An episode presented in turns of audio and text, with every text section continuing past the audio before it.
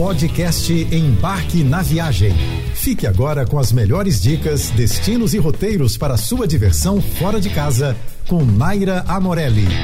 Essa semana eu vou compartilhar com você algumas informações e dicas de um dos lugares mais incríveis do Brasil que continua atraindo milhares de visitantes a cada ano. Eu tô falando dos Lençóis Maranhenses, um verdadeiro paraíso que parece ter saído de um sonho. Imagine praias de areias brancas que se transformam em majestosas dunas e lagoas de água cristalina que simplesmente hipnotizam todo mundo que chega por lá. Pois é, os lençóis maranhenses são exatamente assim uma obra-prima da natureza. E a diversidade desse lugar é surpreendente. Aqui você vai encontrar rios, mangues e paisagens que se transformam ao longo das estações do ano. É uma experiência única. Além disso, você vai encontrar opções de passeios para todos os gostos, desde atividades aquáticas até a animação dos bares em barreirinhas, que também são paradas obrigatórias na região. Agora vamos à pergunta que todo mundo faz: qual é a melhor época para visitar os lençóis maranhenses? A resposta é simples: vá quando as lagoas estão cheias, o que acontece geralmente durante a temporada de chuva de fevereiro a maio.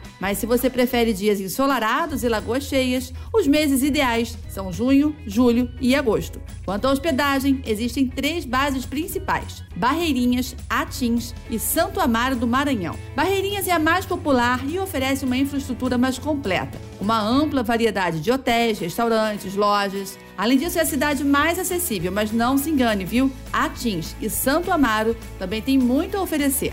Santo Amaro, por exemplo, é conhecida por sua tranquilidade, uma menor quantidade de turistas e o acesso mais fácil às lagoas, sendo ideal para quem deseja explorar as lagoas com veículos 4x4. Mas tem um lado desvantajoso também. As opções de pousadas, restaurantes e comércio são um pouquinho mais limitadas. Já Atins se destaca por ser um lugar mais alternativo, mais roots, mais descontraído. Localizado entre o mar e as lagoas do Parque Nacional dos Lençóis Maranhenses, é perfeito para quem busca paz e, inclusive, para quem quer curtir um dia na praia e relaxar. Agora, quando a gente fala de locomoção pelos lençóis maranhenses, é importante você saber que pode ser um pouco complicado, apesar de algumas evoluções.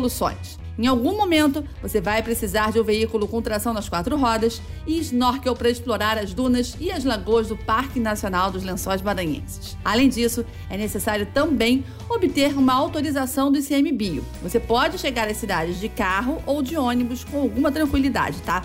Para chegar a Barreirinhas de forma econômica saindo de São Luís, a viagem do bom e velho ônibus intermunicipal dura cerca de 5 horas. A única pegadinha é que você vai precisar se deslocar do aeroporto até lá. Mas relaxa, a distância entre o aeroporto e a rodoviária é de apenas 2,6 km e 600 metros, super perto. Essa é uma ótima solução para quem chega a São Luís à tarde e que não consegue pegar aquelas vans que geralmente partem na parte da manhã. Então, se você está com um orçamento apertado, o ônibus é a pedida certa para começar sua aventura nos lençóis maranhenses. Agora, se você pretende chegar aos lençóis de carro, saiba que essa opção tem suas vantagens e desvantagens. Uma das principais vantagens é a economia. Os transfers privativos costumam ser caros, então viajar com seu próprio carro pode representar uma economia significativa. Além disso, você evita aqueles transfers compartilhados que às vezes podem ser demorados e muito desconfortáveis. Com seu próprio carro, você tem controle total sobre o tempo de viagem e, claro, um conforto maior.